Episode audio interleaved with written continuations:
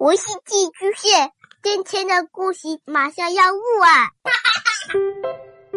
孩子的世界充满了色彩和欢乐，用有温度的声音讲你爱听的故事。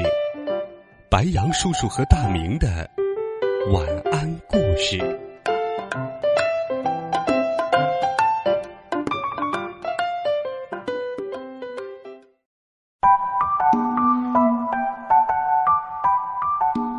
小朋友们，晚上好，欢迎收听白杨叔叔讲故事。今天，白杨叔叔继续为你准备了《查理与劳拉》系列故事。这对兄妹又给我们带来哪些有趣的故事呢？一起来听。我赢了，不，我赢了，不，我赢了。我有个妹妹叫劳拉，她是个有趣的小人儿。每当我们玩看谁能一动不动坐最久时，劳拉总是非要赢。上次我们玩的时候，劳拉说：“我赢了。”我说：“可我没有动啊。”劳拉说：“不，你动了，我赢了，我总是赢，总是总是总是。”然后他又说：“我跑得比快快的快快的猎豹还要快。”我单腿站的时间比火烈鸟还要长。查理，看呐，我比弹跳冠军袋鼠跳的还要高。就连我们喝粉红色的牛奶时，劳拉都非要先喝完。我说：“劳拉，你是不是样样都要赢啊？”劳拉说：“是的，我赢了。”于是我说：“我们玩调羹游戏吧。”玩调羹游戏。劳拉玩不过我，可劳拉还是说我会赢。我说不，你不会赢。他说我会。我说你不会。然后劳拉说：“哎呀，查理，那是什么？”我抬头去看天花板。等我回过头时来看劳拉的时候，他的调羹肯定动过了。我说：“劳拉，你耍赖了吧？”可劳拉说：“查理，我赢了。”于是我说：“劳拉，你还记得怎样玩对子游戏吧？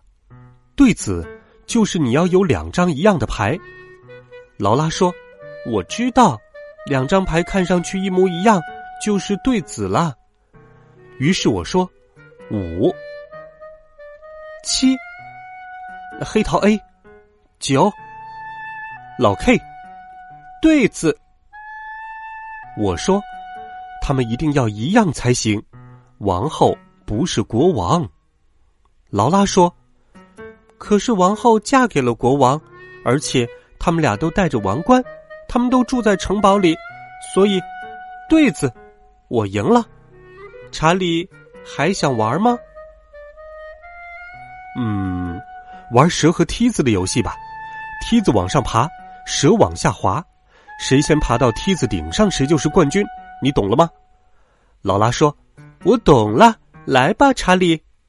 我先扔骰子，并大叫道：“六，一二三四五六，爬梯子。”然后轮到劳拉了，他大叫道：“一二三，蛇！”我说：“劳拉，你在干什么？蛇要往下滑，这是规则。”劳拉说。查理，谁都知道蛇不全都是滑溜溜的，他们是很容易爬上去的。好了，我要赢了。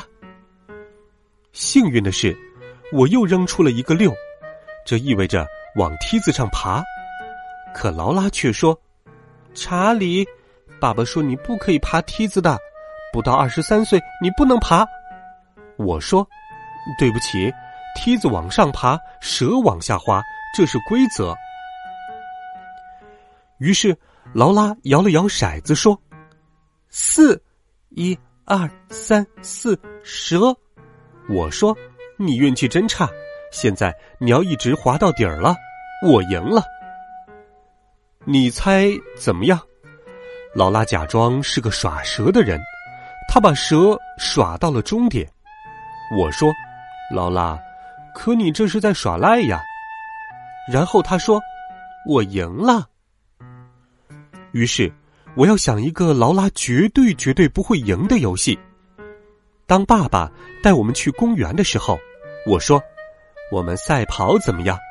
就是先绕着歪脖子树跑一圈，然后在秋千上荡两下，再从滑梯上滑下去，谁先回来，谁就是冠军，好吗？”劳拉说：“可是查理，我才这么小，我还没滑过那么大的滑梯呢。”然后我说：“呃，好吧，劳拉，如果你不想赢得比赛的话。”劳拉说：“预备，跑！”嗯，我当然超过了他。绕过树的时候，我说：“绕着歪脖子树跑一圈儿。”到滑梯的时候，我滑了下去。猜猜怎么样？我就要赢了。可这时，坐在滑梯上的劳拉喊了起来：“查理，你能帮帮我吗？”尽管我就要赢了，我还是说：“哦，好的，劳拉，我来了，坚持住。”我们俩嗖的一起滑了下来，劳拉先落地，他说：“哟哟哟，我要赢了！”我说：“还没到呢。”我超过了他，然后碰到了椅子。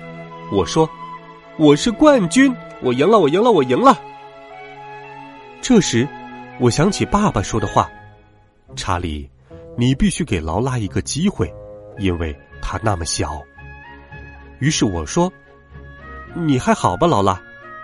你知道劳拉说什么吗？”他说：“太好玩了。”然后我说：“我赢了。”你觉得好玩吗？劳拉说：“查理，你不一定每次都会赢。”睡觉的时候，我说：“劳拉，你睡着了吗？”劳拉说：“是的。”于是我说：“你睡着了，怎么还能跟我讲话？”他说：“我在讲梦话。”我说：“先睡着的人才是真正的冠军。”这时，劳拉。低声说：“查理，我赢了。”而我说：“不，我赢了，我赢了，不，我赢了，我赢了。”